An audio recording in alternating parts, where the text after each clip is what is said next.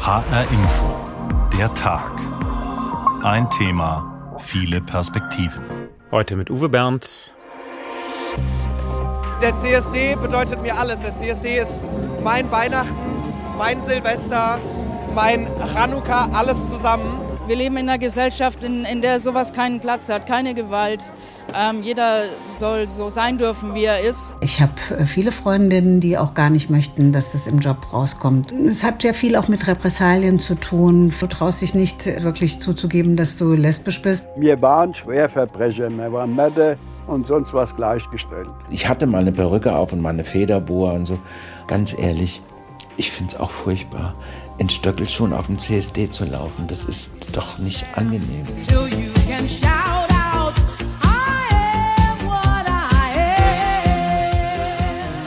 Am letzten Wochenende ging es in Frankfurt ziemlich laut und bunt zu. Der Christopher Street Day wurde nach zwei Pandemiejahren wieder ausgiebig gefeiert.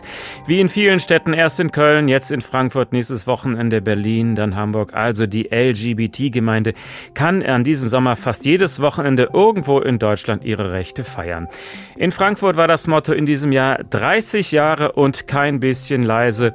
So lange gibt es den Christopher Street Day in Frankfurt schon. Seitdem hat sich vieles verbessert. Damals gab gab es noch den Paragraphen 175, der homosexuelle Handlungen unter Strafe stellte. Inzwischen gibt es die Ehe für alles. Vieles, wofür man vor 30 Jahren noch kämpfen musste, ist inzwischen akzeptiert und selbstverständlich. Wir versuchen eine kleine Bilanz.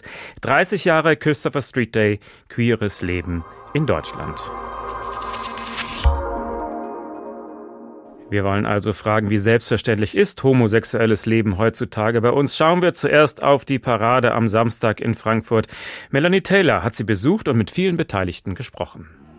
Sie zeigen wieder, wer sie sind, wie viele sie sind und wie viel Spaß sie haben. Die queere Community macht Frankfurt noch bunter und schillernder. Mit dabei Kimberly Clark. Sie setzt sich für die Rechte der queeren Community ein und hat einfach Lust auf einen richtig geilen CSD und es ist richtig toll und richtig bunt und richtig laut und ja! Kimberly ist Teil einer Drag Queen Girl Group. Gemeinsam stehen die drei auf der Bühne. In ihren nicht bürgerlichen Identitäten haben sie mehr Freiheiten, die sie genießen. Ich kann alles machen, ich kann mir alles erlauben. Ja, so als Boy würde ich niemals irgendwie in einer Bar mir irgendwie ein Getränk erschnochen, aber die Kimberly darf das. Die Kimberly darf alles und das ist das Schöne an meiner Kunst. Ich werde gesehen und ich kann eigentlich alles machen, was ich möchte. Und die Leute feiern das auch. Der CSD ist ein Symbol dafür, dass sie diese innere Freiheit auch nach außen tragen und Akzeptanz in der Gesellschaft beanspruchen. Der CSD bedeutet mir alles. Der CSD ist mein Weihnachten, mein Silvester, äh, mein Chanukka, alles zusammen, weil ähm, wir haben das Recht zu demonstrieren hier in Deutschland, ohne polizeilich verfolgt zu werden. Und wer nicht demonstriert oder wählen geht, ist einfach nur selber schuld. Und deswegen der CSD ist für mich ganz viel. Also ja, sie feiern sich selbst, aber kämpfen so auch für ihre Rechte.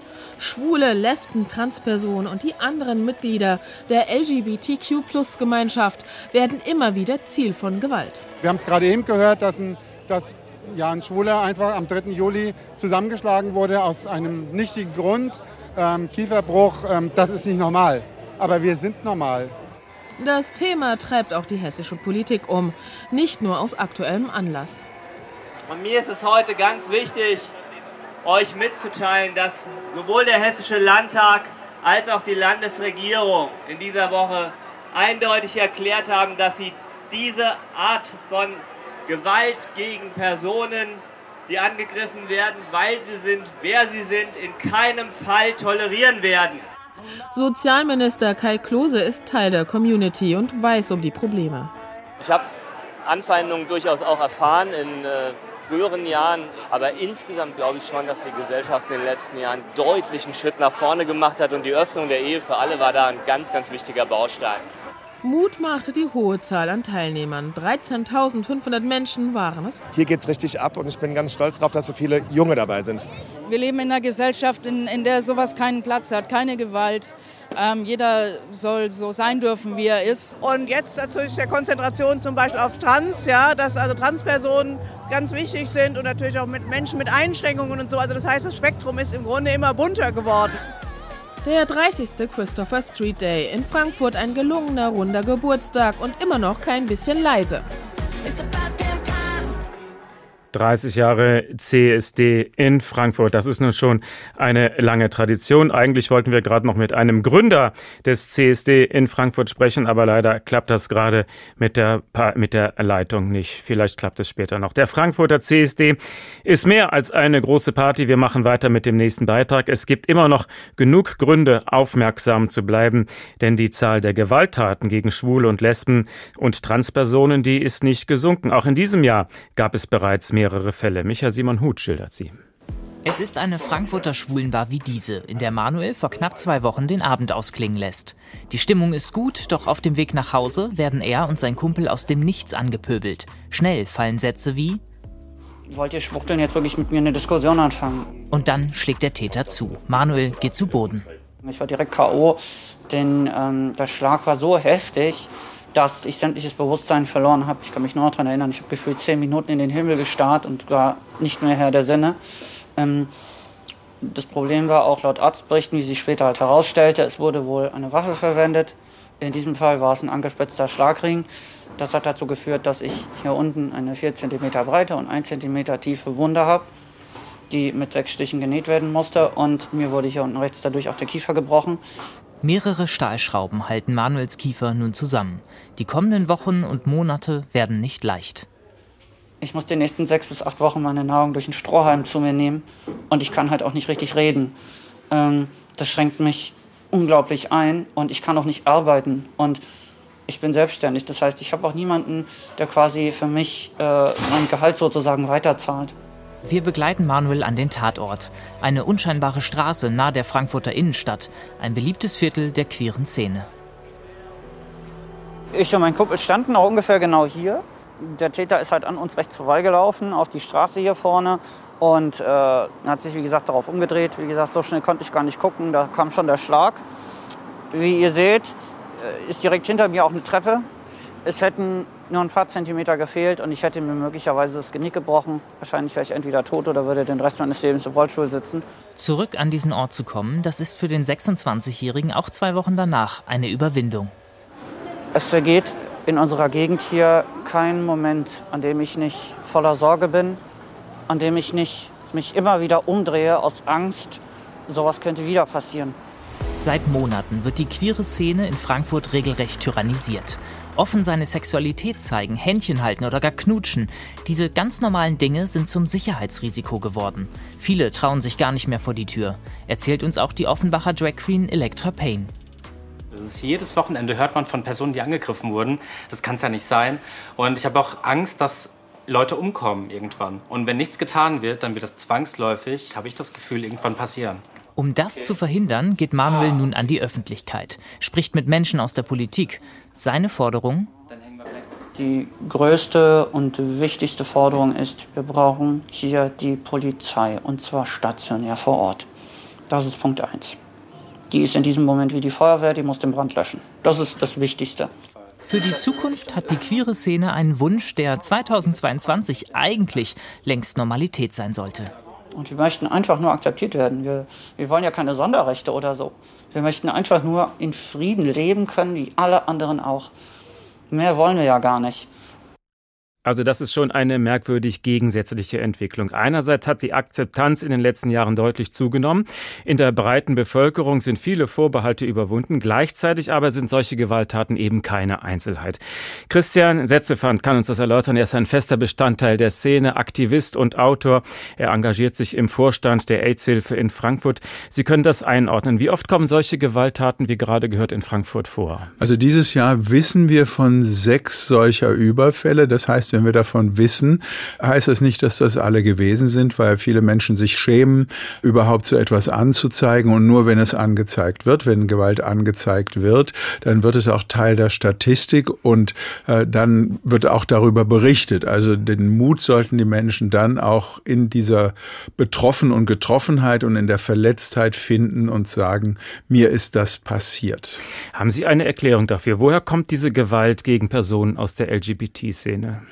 Naja, das hat etwas sicherlich mit dem Männlichkeitsbild der Jugendlichen zu tun, die eben für diese Überfälle in der Regel verantwortlich sind, die sich sicher durch dieses eher fluide, das unterschiedliche, das gemischt männlich-weibliche mancher Personen provoziert fühlen und die vielleicht in ihrem Männlichkeitsbild nicht so ganz gefestigt sind. Das hat etwas mit Gewalt von einer Minderheit gegen die andere zu tun. Das ist sicherlich auch der ökonomischen Situation der letzten Jahre geschuldet. Die Jugendlichen haben nicht so richtig viel zu tun auf der Zeil, außer dort abzuhängen und vielleicht etwas zu trinken. In den Clubs ist es teuer und äh, viele feiern dort auf der Straße und das produziert im Laufe eines Abends halt Gewalt auch durch Alkohol. Stimmt also der Eindruck, dass es häufig arabischstämmige Jugendliche sind, die zu Gewalt neigen? Ja, wenn ich die äh, Kollegen frage, die Leute frage, die mir, äh, mir sagen, da hat es Überfälle gegeben, dann weigerten die sich so ein bisschen zu sagen, das waren Menschen aus dieser Community. Das kann schon sein, aber wir haben auch keine äh, valide Statistik dazu. Also wir wissen es nicht von den Zahlen her, aber es scheint aus dem, was man erzählt bekommt, schon auch so zu sein. Wie ist das Verhältnis der Community zur Polizei? Also ich würde sagen, in den letzten na, 15, 20 Jahren deutlich besser, weil es eben auch äh, schullesbische Organisationen der Polizei gibt, weil es äh, bei vielen der Großveranstaltungen, auch beim CSD, eben eine Polizeipräsenz, also nicht nur die uniformierte Polizei, sondern auch Polizei, die dort mit ihren schullesbischen Organisationen, Felspol und andere, eben da ist, berichten, Kontakte herstellen. Wir haben sie beim CSD in den letzten Jahren immer wieder auf der Bühne gehabt. Wir laden sie, die Kollegen ein. Es gibt da mittlerweile einen guten Austausch. Es gibt Ansprechpersonen bei der Frankfurter Polizei, was ganz wunderbar ist, dass wenn jemand das Gefühl hat, er wird von der Polizei nicht in dem Maße gewürdigt, wie äh, er das von sich in so einer Gewaltsituation denkt, es müsste so sein, dann ist die Polizei Polizei mit eigenen Ansprechmenschen da, die eine hohe Sensibilität durch ihre eigene Betroffenheit haben. Und dort gibt es gute Leute mittlerweile. Es gab bei der Parade auch Plakate mit äh, No Pride with Cops. Andererseits ist die Polizei sogar mitgelaufen, hat sich präsentiert als Bestandteil der Szene. Wie sehen Sie das? Ich finde das ganz schwierig. Wir haben nun mal die Situation in Frankfurt und in anderen Großstädten, dass es Gewalt gibt und dann muss die Polizei anwesend sein. Wir wünschten uns alle eine andere Welt, die ist aber zum Teil einfach nicht so. Und wenn es Gewalt in der Öffentlichkeit gibt, dann bin ich froh, dass mich äh, jemand auch beschützen könnte, dass jemand da ist. Ich finde es gut. Ich finde natürlich einen Raum ganz ohne, ja, sozusagen sagen, Autorität, Staatsmacht und auch das, was das für manche repräsentiert, besser. Aber die Polizisten, die wir in den letzten Jahren in Frankfurt kennengelernt haben, sind einfach gute Leute, die sich sehr kümmern. Christian Setzepfand von der AIDS-Hilfe in Frankfurt. Wir reden gleich nochmal ausführlich weiter.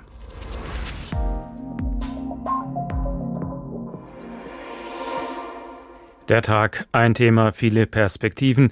Wir kümmern uns heute um das queere Leben in Deutschland. Anlass ist 30 Jahre CSD in Frankfurt und jetzt hat es auch mit der Leitung geklappt. Reinhard Diekmann ist einer der Mitbegründer des CSD in Frankfurt. Er hat auch schon den allerersten CSD vor 30 Jahren mitorganisiert. Schönen guten Abend. Schönen guten Abend.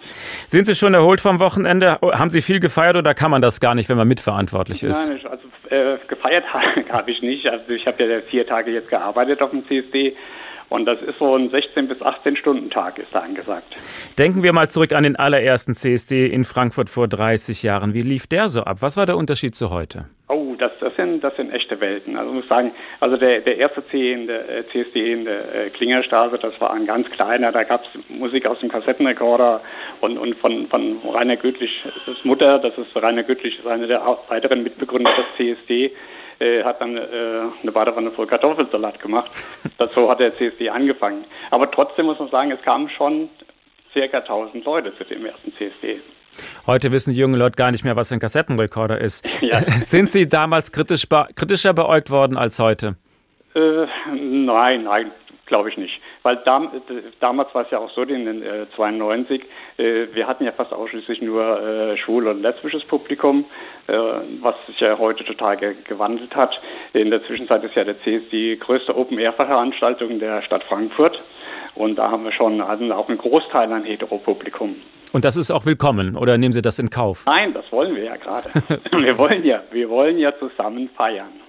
Der Frankfurter CSD zeichnete sich schon immer dadurch aus, dass er eben nicht nur eine Feier ist, er war immer auch politisch. Es gab immer eine Schweigeminute für die Menschen, die an HIV gestorben sind. Die allerdings wurde verlegt vor den Beginn der Parade, etwa weil sie die Partystimmung stört? Nein, nein, nein. Das hätten, uns hätten wir das schon längst getan. Das ist halt wieder ein Corona-Problem gewesen äh, bis 2017, äh, bis 2019, Entschuldigung, als der CSD noch äh, ganz normal stattgefunden hat. Da war auch die Schweigeminute nach wie vor an ihrem fest eingestammten Platz um 18 Uhr am Samstag auf der Hauptbühne. So, nachdem der CSD ja jetzt nicht stattfinden konnte zu den Corona-Zeiten, wollten wir aber diese Tradition ja trotzdem aufrechterhalten. Deswegen haben wir diese Schweigeminute äh, auf den Römer verlegt und die Schweigeminute unmittelbar vor der Demo dann gestartet. Hm. Und das, das hat sich jetzt so gut bewährt und es kam jetzt auch sehr gut an, dass wir jetzt gesagt haben, okay, dann lassen wir das auch so.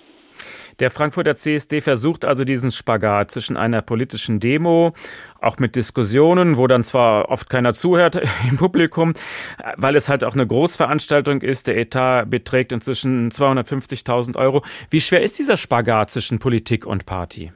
Nein, ich denke mal, dass gerade der Frankfurter CSD also diesen Spagat leicht schafft.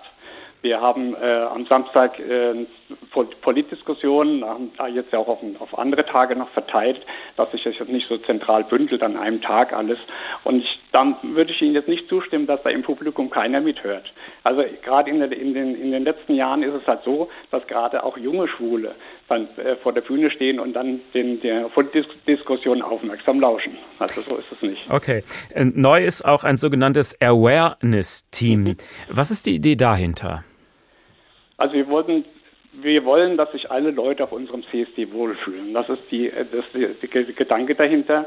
Äh, dazu haben wir halt einen Awareness Point eingerichtet. Da haben wir ein kleines Feld direkt neben der Bühne, wo man halt einen Durchgang hat. Und dahinter gibt es nochmal ein anderes Zelt, wo man sich dann zurückziehen kann, wo man Ruhe findet. Dann haben wir zusätzlich äh, zu diesem äh, Awareness-Programm äh, äh, laufen noch Teams über, über die äh, Konstabler Wache und über die große Friedberger, wo ja der Basar der Vielfalt stattfindet und spricht dann auch explizit Leute an, von denen man annehmen könnte, dass sie vielleicht irgendein Problem haben. Und wie ist da die Resonanz drauf? Ist sehr gut. Also muss sagen, also die, die Resonanz ist, ist sehr, sehr gut. Wir haben jetzt über Facebook schon einige sehr gute Resonanzen dafür bekommen. Was sind das für Probleme, die da angesprochen werden? Warum sollte ich da hingehen, um Probleme zu debattieren? Nee, es sollen ja keine Probleme debattiert werden, ja? sondern es geht darum, dass man, wenn man irgendwie gesundheitliche Probleme hat oder so. irgendwie äh, Diskriminierung ausgesetzt ist, dass man einen Ansprechpartner hat, dass man irgendwo hingehen kann, dass man dann in, in einen geschlossenen Raum geht und sich dann da äh, erholen kann im Prinzip. Vor ein paar Jahren gab es ja auch Übergriffe während der CSD-Veranstaltung von Gästen auf Gäste. Wie war das in diesem Jahr? Äh, dieses Jahr ist, haben wir so gut wie gar nichts.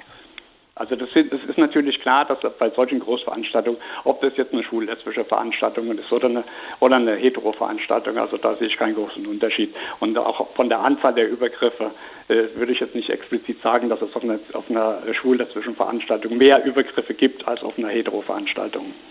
Das war Rainer Diekmann, einer der Mitbegründer des Frankfurter CSD. Vielen Dank. Der Begriff übrigens stammt aus der Christopher Street in New York. Da wehrten sich im Jahr 1969 Homosexuelle zum ersten Mal gegen willkürliche Polizeikontrollen und Gewalt. Das wurde dann weltweit zu einem Symbol für das neue Selbstbewusstsein in der Szene. Und Selbstbewusstsein gibt es durchaus. Hier ein schönes Beispiel. Jan Tussing stellt uns jetzt einen schwulen Pfarrer vor, den viele auch ganz anders kennen oder besser die.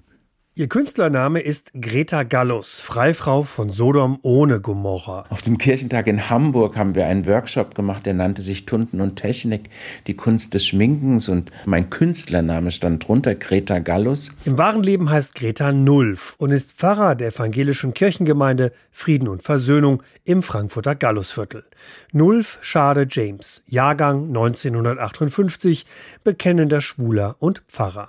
1982 tritt er der Gruppe Homosexualität und Kirche bei, kurz HUK, und kämpft für seine Überzeugung. Ich wäre aber damals noch nicht auf die Idee gekommen, öffentlich auf dem CSD mitzulaufen. Das war also es war kein Tabu, aber es war auch nicht so in meinem Leben, in meinem Blick. Bei mir waren ganz andere Sachen. Ich bin äh, rumgetingelt als Greta Gallus und war auf Kleinkunstbühnen ja. und habe gesungen. Seit seinem Studium der Theologie in Heidelberg reibt sich der Pfarrer aus dem hessischen Gedern an den Strukturen der Kirche. Ich kam wieder zurück nach Frankfurt 1989. Bis dahin war ich in Heidelberg, habe studiert und also ich war schon der berühmteste Homosexuelle von Heidelberg, weil ich das so nach außen auch gezeigt habe. Ich bin immer in Galabea gelaufen mit, im Sommer, hatte Ohrringe, hatte Kajal.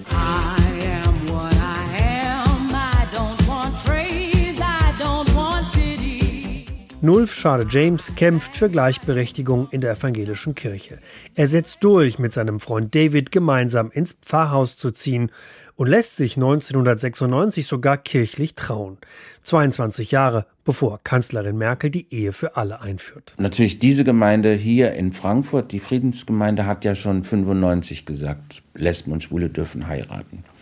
Also noch bevor wir überhaupt geheiratet haben, hat der Kirchenvorstand hier schon gesagt, natürlich. Es gibt und es wurde in die Bücher eingetragen. Das ist nochmal wichtig. In den 90er Jahren herrscht in Frankfurt unter der queeren Gemeinschaft Aufbruchsstimmung.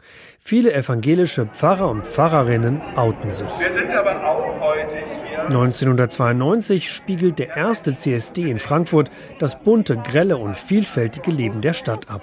Damals noch vor dem schwul-lesbischen Kulturhaus in der Klingerstraße. Also, wenn du mich fragst, wann ist für dich der CSD in dein Leben gerückt, dann war das wirklich all danach. Also es war dann 2002, war klar, Lesben und Schwule dürfen heiraten. Es kam dann dazu, dass der Staat ja schon entschieden hatte, die Lebenspartnerschaft und wir dann gesagt haben, also wir gehen jetzt Kirchenvorstand als Gemeinde auf den CSD. Und das war 2003. Nulf Schade James mietet damals für die Parade sogar einen Wagen an.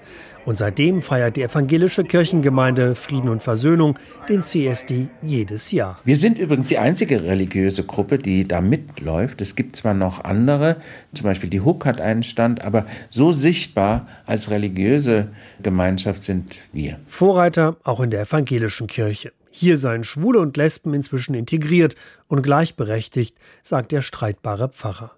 30 Jahre CSD sind für Nulf Schade James Grund zu feiern.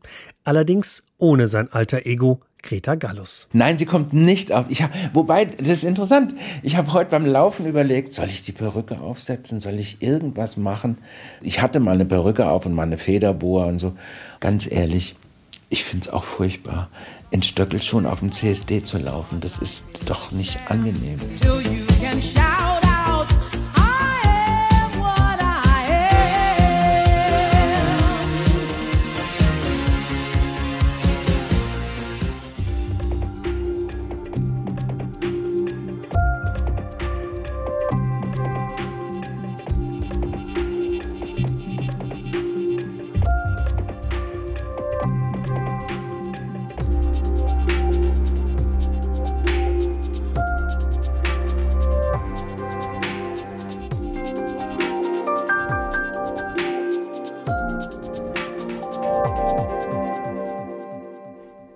Der Tag, ein Thema, viele Perspektiven. Und deshalb wollen wir jetzt mal runter von der großen Showbühne raus aus dem Glitzerfummel und uns mal den ganz normalen Alltag eines ganz normalen lesbischen Paares ansehen. Wie sichtbar ist denn lesbisches Leben und wie selbstverständlich ist es heute? Das können wir besprechen mit Caroline Bernhard Hafner. Sie lebt mit Frau und Kind und Hund in der Nähe von Frankfurt. Hallo. Hallo, guten Tag. Das klingt ja nach einem recht bürgerlichen Leben. Oder wie empfinden Sie das selbst?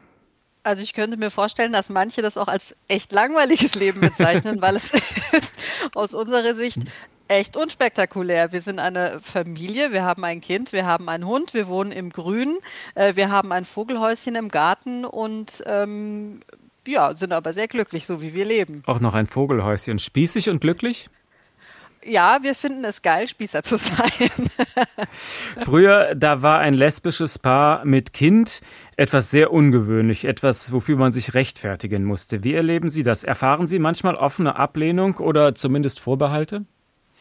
Also bisher ist äh, die Erfahrung, die wir gemacht haben, durchweg positiv, egal wo wir ähm, auftauchen. Ich glaube aber für die Leute ist auch nicht immer auf den ersten Blick die Konstellation so ersichtlich. Zwei Frauen mit einem Kind, das kann ja irgendwie auch alles sein. Aber klar, wenn man ins Gespräch kommt und dann ähm, die Konstellation einfach deutlich wird, wir haben bisher nur positive Erfahrungen gemacht. Das äh, fing an im Krankenhaus, als äh, meine Frau unsere Tochter zur Welt gebracht hat, im Jugendamt, ähm, beim Adoptionsverfahren mit dem äh, Familienrichter. Also wir haben da wirklich Glück. Ich weiß, es gibt andere Geschichten, das ist auch wirklich bitter und tragisch, aber ähm, auch aus dem näheren Umfeld, Nachbarschaft, wir leben das offen. Und ich glaube, je offener und selbstverständlicher damit umgeht, desto besser ist es einfach auch für das Umfeld, sich zu überlegen, finden wir es cool oder finden wir es nicht cool. Liegt es daran, dass Sie auch in sehr liberalen Kreisen unterwegs sind oder wie erklären Sie sich, dass Sie nur positive Erfahrungen machen? Das denke ich schon. Also ich könnte mir vorstellen, dass das vielleicht in sehr, sehr ländlichen, konservativen Gegenden, ich weiß nicht, in Bayern, jetzt ohne den Bayern da irgendwie äh, was Schlechtes vorhalten zu wollen, vielleicht wäre es da anders. Ja, man bewegt sich da vielleicht in so einer Art Großstädter-Bubble, wobei wir schon im Grünen wohnen. Aber vielleicht, und das denke ich mir auch, äh, hin und wieder, wir haben jetzt in der Nachbarschaft relativ äh, alte Nachbarn, vielleicht ist die Gesellschaft doch weiter, als man irgendwie denkt. Ja, und ähm, vielleicht machen sie es dann auch einfach davon abhängig, ob die Leute sympathisch sind. Also das Feedback hier war, oh wow, endlich zieht hier mal ein Kind ein. Ja, also das war, darüber haben sich die Nachbarn sehr gefreut, dass hier jetzt endlich mal ein Kind wohnt. Vielleicht auch, weil sie recht bürgerlich leben. Sind zwar zwei Frauen, aber haben sogar ein Vogelhäuschen und keine Latzhose. das stimmt. Und wir haben auch kein Holzfällerhemd und keine kurzgeschorenen Haare. Also wir entsprechen jetzt vielleicht nicht diesem äh, Prototypen, sondern äh, sind äh, vielleicht weiblich und unauffällig. Vielleicht ist mhm. es auch das, ja. Also Sie haben eine zweijährige Tochter. Wie war das zum Beispiel, als Sie die dann bei der Kita angemeldet haben? Ähm, unsere Tochter wird jetzt zwei. Sie ist ähm, seit einem halben Jahr ist sie in der Krippe und wir haben auch äh, ganz offensiv unsere Konstellation erklärt und das war eher so ein bisschen spannend. Ja, also die Erzieher wollten das genau wissen. Und ähm, wir haben aber auch sehr offen darüber gesprochen, dass es eine künstliche Befruchtung war und ähm, auch, dass unsere Tochter ihren Vater kennenlernen kann, wenn sie 16 ist. Also wir haben mit offenen Karten gespielt. Ich glaube, das kam auch ganz gut an. Und ähm, jetzt geht sie nächstes Jahr in den Kindergarten. Da habe ich sie angemeldet und hatte ein lustiges Telefonat mit der Leiterin. Wir hatten so alles besprochen. Dann habe ich gefragt, kann ich meine Frau auch mitbringen? Und dann war so kurz Ruhe. Dann habe ich gedacht, na, mal gucken, was jetzt kommt. Und dann sagte sie, darf ich Ihnen mal was sagen? Ich finde das ganz toll, dass wir hier endlich mal ein gleichgeschlechtliches Paar haben mit Kind. Ja, also die hat, die hat gesagt, ich finde das super, Sie sind hier herzlich willkommen. Und sie hat sich schon seit langem gefragt, wo sind denn die gleichgeschlechtlichen Paare? Also das gibt uns natürlich ein mega gutes Gefühl und ich bin schon total gespannt jetzt auf den Termin im Kindergarten. Das klingt ja geradezu idyllisch, aber das ist eben nur Ihre Erfahrung. Eine typische Reaktion heute ist ja, viele sagen, ich habe nichts gegen Homosexuelle, jeder soll leben, wie er will, aber müssen die jetzt auch noch Kinder haben? Und dann wird meistens mit dem Kindeswohl argumentiert, für die Entwicklung sei es nun mal wichtig, dass es eine Mutter und einen Vater gibt. Wie reagieren Sie darauf? Man muss sich das anhören, absolut. Das ist auch in Ordnung, wenn da jemand ähm, nicht mitgehen kann mit unserem Familienmodell. Ja? Also mir wird aber an der Stelle manchmal diese Beziehung zu Mann und Frau und Kind so ein bisschen idealisiert. Es ist ja nicht immer so, dass in dieser Konstellation immer alles Friede, Freude, Eierkuchen ist. Ja? Und das würde man ja auch zu einer Alleinerziehenden, würde man das ja auch niemals sagen, da fehlt was. Also bei uns ist es so, Unsere Tochter hat in der Kinderbetreuung und der Krippe männliche Bezugspersonen, da sind Erzieher. Sie hat bei uns hier im familiären Umkreis, im äh, Freundeskreis, da sind männliche Bezugspersonen. Und wir haben Gott sei Dank einen wirklich sehr engagierten Opa und unsere Tochter liebt ihren Opa auch sehr. Also da sind männliche Bezugspersonen für sie immer greifbar. Trotzdem denken viele, diese Konstellation Vater, Mutter, Kind sei besser für das Kind. Zum Beispiel auch, weil man sich ausmalt, es könnte vielleicht in der Schule ausgelacht werden, wenn man, man kriegt, dass es in einer gleichgeschlechtlichen Familie aufwächst. Also das, was wir jetzt so mitbekommen, ist, dass den Kindern untereinander das eigentlich total egal ist, ja. Ob es da jetzt zwei Mütter gibt oder ob es da jetzt Vater, Mutter oder nur eine Mutter gibt, ja. Das ist eine Information für die. Also ich war auch bei der Eingewöhnung unserer Tochter dabei in der Krippe. Hm, da hat mich ein Mädchen auch gefragt, also wieso hat denn die Lotta zwei Mamas, ja? Und dann habe ich ihr das erklärt. Es gibt halt unterschiedliche Familienmodelle. Es gibt Mutter und Vater, es gibt auch zwei Mütter, es gibt auch zwei Papas.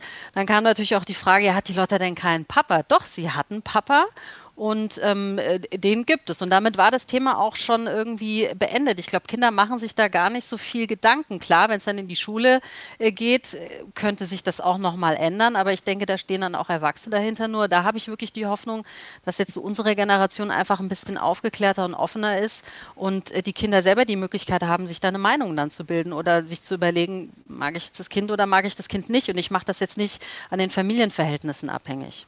Eines kann es in Regenbogenfamilien nicht geben, nämlich ungewollte Schwangerschaften, ungeliebte, abgelehnte Kinder mit allen Problemen. Das kann es gar nicht geben. Das ist richtig. Es ist also für uns dann doch ein bisschen komplizierter, ein Kind zu bekommen. Das ist ein langer Weg, den haben wir auch gehen müssen. Erstmal, wie stellen wir es an? Das ist natürlich dann sehr theoretisch. Und dann ist es ja auch nicht gesagt, dass es sofort klappt. Ne? Also wir haben uns für den Weg der künstlichen Befruchtung entschieden. Das ist ein langer Weg, das ist ein harter Weg. Und da gab es auch Rückschläge. Ähm, aber am Ende muss ich sagen, wir würden das wieder machen. Und es ist auch nicht ausgeschlossen, dass es noch ein Geschwisterchen gibt. Und ich vermute mal, es ist auch nicht ganz billig. So eine künstliche Befruchtung mit allen Behandlungen muss man sich auch leisten können. Das muss man sich leisten können und das kann sich auch nicht jede Familie leisten, das wissen wir auch. Wir sind da wirklich sehr privilegiert, dass wir uns das leisten können. Das geht natürlich auch nicht endlos. Also irgendwann muss man dann auch mal sagen, okay, jetzt ist das Geld einfach weg.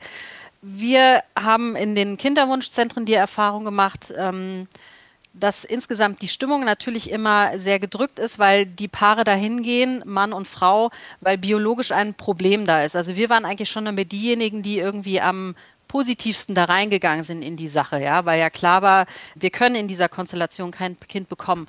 Was uns aber jetzt sehr gestört hat, war die Tatsache, wir haben das alles selber gezahlt und ähm, bei Mann und Frau ist es so, sie kriegen die Hälfte der Kinderwunschbehandlung äh, die Kosten erstattet. Und das ist so eine Sache, das würde mich wirklich freuen, wenn es da einfach in den nächsten Jahren nochmal äh, sich was ändern würde. Wie war das dann nach der Geburt? Ihre Frau ist die biologische Mutter und Sie? Ich bin auch die Mutter, aber nicht die biologische Mutter. Ich musste unsere Tochter ähm, adoptieren. Das heißt, ich musste durch ein Adoptionsverfahren gehen mit unserer Tochter. Äh, das fängt an mit einem Gesundheitszeugnis. Ich musste meine finanziellen äh, Vermögenswerte offenlegen. Ich musste einen Lebensbericht schreiben. Also da kommt dann rein, wie viele Beziehungen hatten sie zu Männern, zu Frauen? Wie ist ihr das Verhältnis zu ihren Eltern? Also das ist sehr intim und sehr degradierend. Das ist schon echt, ähm, das trübt diese, dieses Geburtserlebnis, das muss ich wirklich sagen, das hat mich echt ähm, schon wirklich das hat uns betrübt, beide. Ähm, aber nichtsdestotrotz, wir sind da durchgegangen und haben dieses Adoptionsverfahren gemeistert. Danach bin ich in die Geburtsurkunde unserer Tochter eingetragen worden als, als Mutter, als zweite Mutter. Hm, bei Mann und Frau ist es so, das wissen viele nicht. Der Ehemann ist automatisch der Vater, wenn ein Kind in die Ehe geboren wird, egal ob er der biologische Vater ist oder nicht. Ja, also mhm. er ist der Vater. Und das ist eine Ungleichbehandlung und das äh, würde ich mich auch wirklich sehr freuen, wenn sich das in den nächsten Jahren ändern wird, weil das Kind ist gewollt, was in diese Ehe geboren wird und das ist ja kein Versehen. Und trotz dieser Schwierigkeiten könnten Sie sich vorstellen, dass Lotta irgendwann mal ein Geschwisterchen bekommt? Ja, wenn äh, die Nächte ein bisschen ruhiger werden und es nicht mehr ganz so anstrengend ist. Also die ist jetzt momentan zwei, die hält uns wirklich hart auf Trab. Es macht mega Spaß, aber es ist auch total anstrengend. Aber das werden wahrscheinlich alle nachvollziehen können, die äh, kleine Kinder haben. Aber es ist nicht ausgeschlossen und sie ist auch irgendwie, die spielt momentan sausüß mit Puppen und sie findet Babys interessant. Also ich glaube, sie wäre eine sehr, sehr gute große Schwester. Alles Gute für Sie. Vielen Dank. So schön also kann das ganz normale, ganz bürgerliche homosexuelle Leben sein, auch ganz ohne Glitter, wenn man nicht vorher moralische Probleme eingeredet bekommt, zum Beispiel von der Kirche. Die Religion und die Homosexualität, das ist ein Kapitel für sich, das schlagen wir jetzt gemeinsam auf mit Lothar Bauer-Ochse aus der Kirchenredaktion des Hessischen Rundfunks. Woher kommt denn diese Aussage, Homosexualität ist Sünde? Steht das klipp und klar so in der Bibel? Ja, durchaus. Also es gibt so ein paar Bibelstellen, die, äh, die das sehr scharf verurteilen, äh, immer mit diesem Begriff, es ist Gott ein Gräuel. Also wenn äh, einer bei einem Manne liegt wie bei einer Frau, heißt es zum Beispiel im dritten Buch Mose, oder wenn jemand bei einem Manne, bei einem Manne schläft, so haben sie beide getan, was ein Gräuel ist und sollen des Todes sterben. Das ist also gleich die Strafe mitgenannt, eben Buch Levitikus, Kapitel 20. Ähm, aber das findet sich auch im Neuen Testament, im Brief des Paulus an die Römer. Da schildert er die Menschen, die quasi in Sünde sind, die ihren ihren leidenschaftlichen Verirrungen ausgeliefert sind, die widernatürlichen Verkehr haben. Und äh, da sind eben die Männer, die mit Männern Unzucht treiben, auch ausdrücklich erwähnt. Sie haben gerade das Buch Mose äh, erwähnt. Der, auf derselben Seite im Alten Testament steht auch Blutwurst essen ist Sünde. Erzählen Sie das mal einem Kölner. Ja, ist natürlich richtig, aber man muss ja sagen, wir haben ja hunderte Gebote, die wir äh, nicht mehr befolgen. Also äh, wir steinigen ja auch niemanden mehr öffentlich auf der Straße, der etwas Unrechtes getan hat, obwohl das ausdrücklich als Forderung in der Bibel steht. Äh, man muss natürlich sagen, auch die frömmsten der Frömmsten nehmen die Bibel nicht wörtlich, sondern sie wählen immer auch aus, welche biblischen Sätze sie dann doch sehr genau nehmen. Und da ist es natürlich schon auffällig, dass diese Sätze sehr oft aus dem Bereich der Sexualität kommen, dass es da besonders viele Regelungen gibt, äh, weil die Kirche immer gerne auch äh, weit in die Schlafzimmer der Gläubigen hineinregiert hat. Äh, das ist ja auch eine Frage der Machtausübung, weil natürlich klar ist, ähm, gerade bei der Sexualität, da äh, erreicht man den Menschen in seinem Innersten, das geht unter die Haut im Wortsinne. Und wenn da die Menschen sehr weitgehend die Gebote und Vorschriften der Kirche verfolgen, dann hat man sehr viel Macht über sie. Genau, das ist der Punkt. Also egal welches Weltbild man hat, man kann es immer mit irgendeiner Bibelstelle untermauern. Wie seriös, wie, wie geht man seriös mit solchen Bibelstellen um? Ja, ist richtig. In der Geschichte ist ja im Grunde alles mit der Bibel begründet oder auch widerlegt worden. Trotzdem ist natürlich die Theologie auch ein anerkannt wissenschaftliches Fach. Auch für die theologische Arbeit gelten wissenschaftliche Kriterien, zum Beispiel die Methoden der äh, Textkritik, der Sozialkritik, der historischen Kritik. Äh, und da kann man auch an biblischen Texten arbeiten, zum Beispiel konkret im Blick auf die Homosexualität kann man fragen, und das tun natürlich auch längst viele Theologen, was für Beziehungen sind da eigentlich gemeint bei diesen paar biblischen Sätzen? Ähm, welcher Art waren zur Zeit des Paulus oder noch früher in der äh, antiken äh, Zeit Israels äh, gleichgeschlechtliche Beziehungen? Das waren eben nicht die verbindlichen, verantwortlichen, gegenseitigen Beziehungen auf Augenhöhe, von denen wir heute sprechen, wo wir, wie wir eben schon uns darüber beklagen müssen, dass sie schon ganz spießig werden mit Vogelhäuschen, sondern ähm, das waren in der Antike Beziehungen von Abhängigkeiten, Machtbeziehungen. In dem einen biblischen Text im Timotheusbrief ist das Wort auch drin, Knabenschänder, Menschenhändler. Das waren sehr oft mächtige Männer, die sich ein Spielobjekt geholt haben. Das haben zum Teil biblische Autoren vor Augen. Und da sagen sie, finde ich zu Recht, das ist Sünde. Nun gilt es aber bis heute, dass man als offen Homosexueller für die katholische Kirche eigentlich nicht arbeiten darf. Im Januar haben sich nun 100 queere Mitarbeiter der Kirche geoutet in einer großen Aktion, alle gemeinsam. Die konnte man nicht mit einem Schlag entlassen. Würde das sonst drohen? Ja, tatsächlich. Das war auch der Hintergrund, dass viele ähm, Jahrzehnte lang, das ist ja auch ein Medienereignis gewesen, da gab es einen langen Dokumentarfilm äh, mit Statements von eben diesen über 100 Menschen, die queer lebend in der katholischen Kirche arbeiten. Und es gibt eben in der katholischen Kirche äh, die Forderung, dass die Lebensweise der Mitarbeiter auch den, äh, der Lehre und den Grundsätzen der Kirche entsprechen müssen. Und deswegen gilt oft, dass äh, queer lebende Menschen, homosexuelle Menschen tatsächlich ihren Arbeitsplatz verlieren können, wenn sie sich outen, wenn sie das öffentlich machen, dass sie in einer homosexuellen Partnerschaft leben. Und ähm, das wurde eben dadurch, dass tatsächlich sehr viele sich geäußert haben, Out in Church hieß ja diese Aktion, ähm, schwer gemacht, aber es hat dann auch gezeigt, äh, einerseits, wie, wie intensiv diese Menschen auch damit ringen, in der Kirche bleiben zu wollen, auch in der Kirche arbeiten zu wollen, verantwortlich zu sein, aber eben auch ihre Sexualität leben zu wollen. Und sie sind insgesamt dann doch auf ein positives Echo gestoßen. Positives Echo. Also wie ist die Reaktion der katholischen Kirche darauf gewesen? Ja, es gab, es ist tatsächlich mit sehr viel äh, Zustimmung zur Kenntnis genommen worden, auch von Bischöfen, die das positiv bewertet haben. Aber entscheidend war eigentlich zum Beispiel eine Stellungnahme gemeinsam gemeinsame Stellungnahme der Generalvikare aus den Bistümern in Deutschland. Das sind ja die, die so ein bisschen die, die, die Bistumsorganisation, die Verwaltung leiten. Und die haben gesagt, was wir jetzt schon machen können, ist eben zusichern, dass queere Menschen nicht ihren Arbeitsplatz verlieren. Das kann man äh, durch verbindliche Regelungen auf der Ebene einer, eines Bistums, einer Diözese machen, dass diese Menschen eben nicht mehr Angst haben müssen, wenn sie queer leben, wenn sie homosexuell lieben, dass sie dann nicht in der Kirche arbeiten können die katholischen Katholiken, ähm, ach die Katholiken, die deutschen Katholiken sind, sind natürlich nur ein winziger Teil in der katholischen Weltkirche. Kann man da was bewegen? Das wird sich sehr, äh, sehr bald eigentlich zeigen äh, im Rahmen dieses großen Reformprozesses der synodale Weg. Da ist ja die Frage der Sexualethik und auch der Lebensform eines der vier wichtigen Themen. Und da an der Stelle äh, gibt es auch wirklich sehr weitgehende Texte und Arbeiten. Es gibt einen Text, der nochmal sehr deutlich macht, worum es eigentlich geht für die Kirche.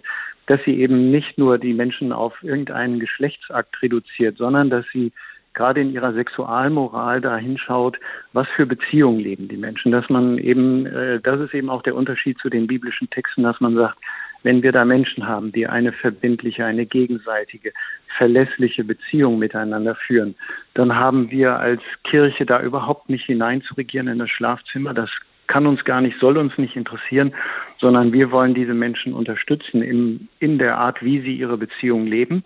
Und ähm, das ist ein, ein deutlicher Fortschritt in der deutschen Kirche, da auch viele Bischöfe sagen, im Gespräch mit homosexuell lebenden Menschen habe ich ganz viel gelernt, auch meine alte Position überwunden.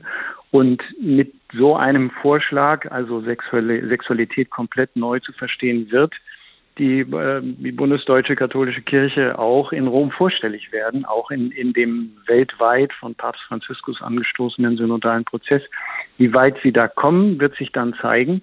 Aber es gibt gerade heute auch sozusagen vor dem Hintergrund äh, Christopher Street Day auch nochmal Stellungnahmen zum Beispiel vom Zentralkomitee der deutschen Katholiken, die gesagt haben, macht euch nicht kleiner als ihr seid in Deutschland, sondern ihr habt die theologische Kompetenz, ihr habt gearbeitet, ihr habt die Papiere, jetzt bringt die auch nach Rom in den Vatikan und in den weltweiten Prozess und macht deutlich, dass das etwas ist, wo die Kirche umdenken und umlernen muss. Lothar Bauer-Ochse aus der HR Kirchenredaktion. Vielen Dank. Es ist ein schwieriger Weg. Es dauert Jahre und Jahrzehnte, aber es gibt Veränderung.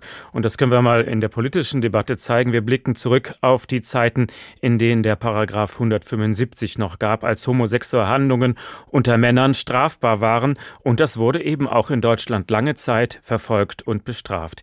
Julia Hummelsieb über die Geschichte einer Verfolgung. Hermann Landschreiber hat Sex mit Männern. Das war per Gesetz in der Bundesrepublik Deutschland verboten, noch in den 1960ern.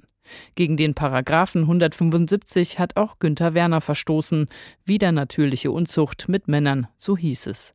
Beide wurden von der Polizei verhaftet und verhört. Was ich gemacht habe, wo der sein Ding hingesteckt hat und ob das eben Analverkehr war und ob das Oralverkehr war und, und sowas alles, das wollte er alles wissen. Geben Sie es zu, geben Sie es zu, geben Sie es zu.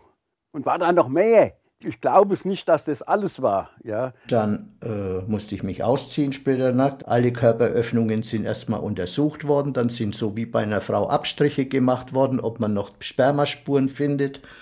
Die Unterwäsche ist mir weggenommen worden, die ist auch nach Spermaspuren untersucht worden. Und da habe ich gesagt, wisst ihr was? Sag ich, die Gaskammern stehen noch, da habt ihr früher die Juden umgebracht, jetzt quält er uns. Könnt ihr uns dahin bringen? Hermann Landschreiber lebt mittlerweile seit 28 Jahren mit seinem Ehemann Holger zusammen.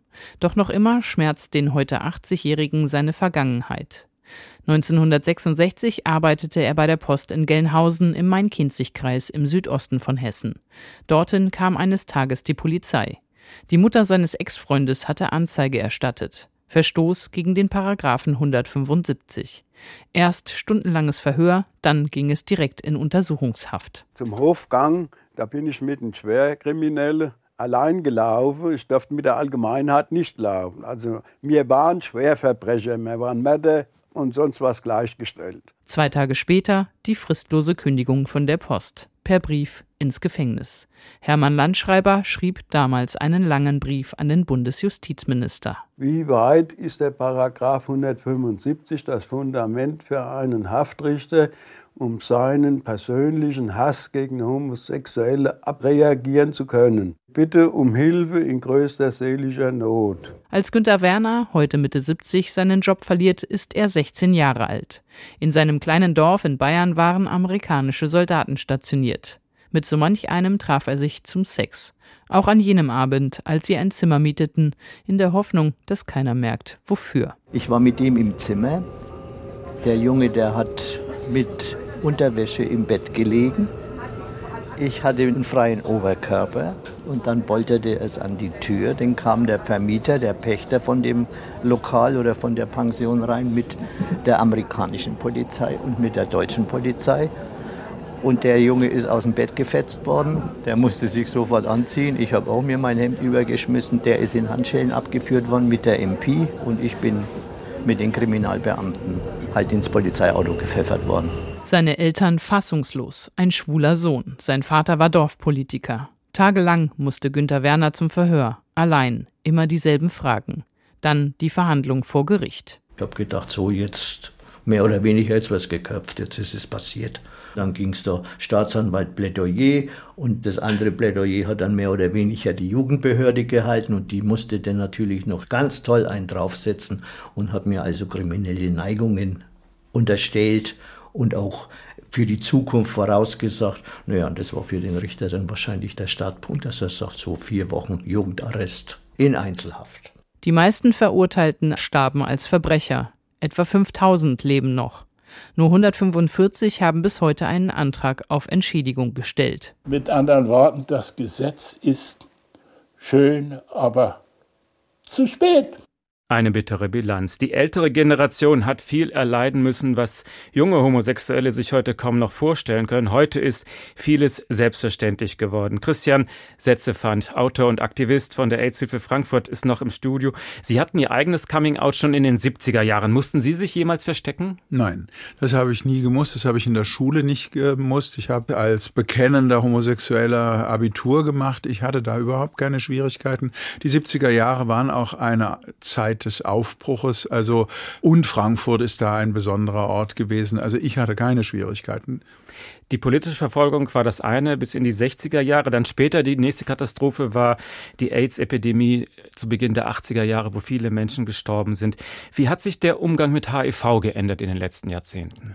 Naja, am Anfang war die Angst vor dieser Erkrankung natürlich riesig, weil zu Beginn 1982 in Frankfurt ja die ersten Fälle, die Angst war, man könnte sich irgendwie infizieren und die Menschen sind schnell ausgegrenzt worden, öffentlich ausgegrenzt worden. Es gab Ideen der Internierung in verschiedenen Krankenhäusern, Tätowierungen an bestimmten Stellen des Körpers, wo bei Sexualität sichtbar ist, dass jemand infiziert sei. Also die Ausgrenzung war immens und für die AIDS-Hilfen war von Anfang an klar, man muss auf den Weg sich machen, den Menschen beizustehen, die sehr schwach in dieser Zeit sind und eine politische Lobby für die Leute äh, darstellen. Und das haben wir auch gemacht. Und ich glaube, durch eine wirklich gute Präventionsarbeit ist es uns auch gelungen, öffentlich wahrgenommen zu werden, wahrgenommen zu werden, dass wir eben uns auch ganz stark in der Prävention engagieren.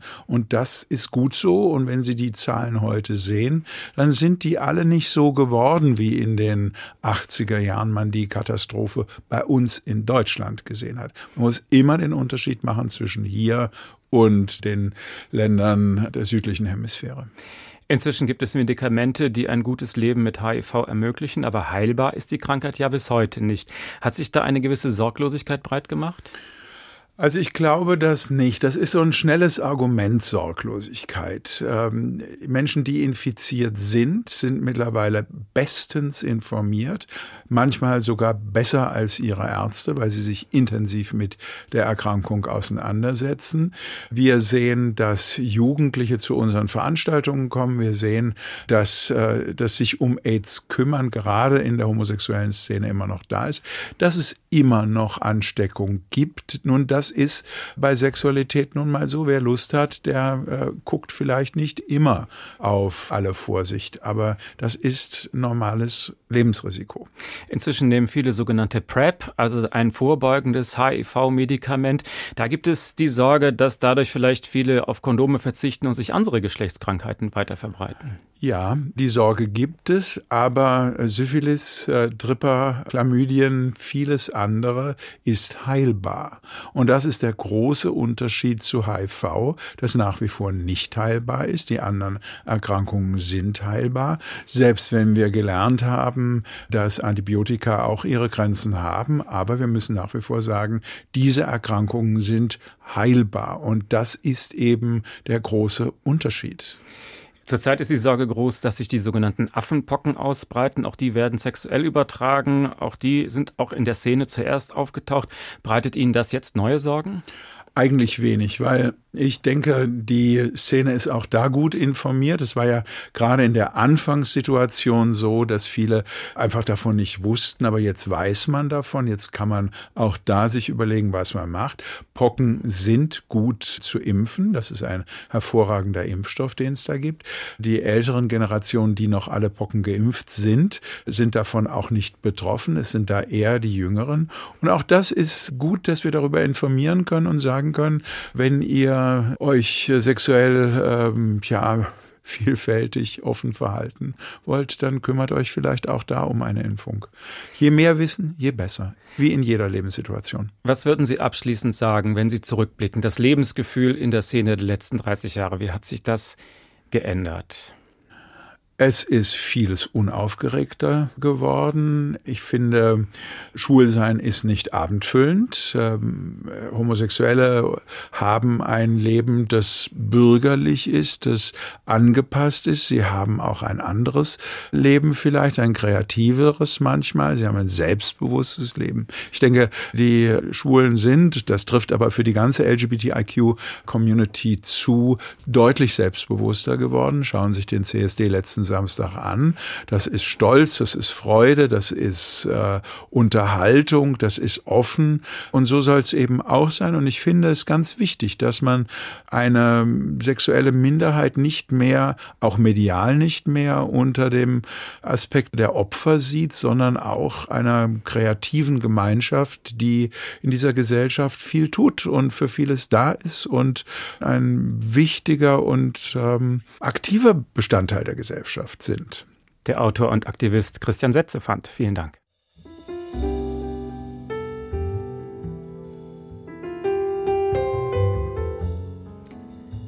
Der Tag, ein Thema, viele Perspektiven. Der CSD-Zirkus zieht weiter. Am nächsten Wochenende wird der Christopher Street Day in Berlin gefeiert, danach in Hamburg und in vielen weiteren Städten der Republik. Die einen freuen sich einfach, dass sie wieder feiern können, die anderen sind stolz darauf, was sie in den letzten Jahren alles verändert haben. In diesem Sinne, Happy Pride. Mein Name Uwe Bernd. Schönen Abend noch.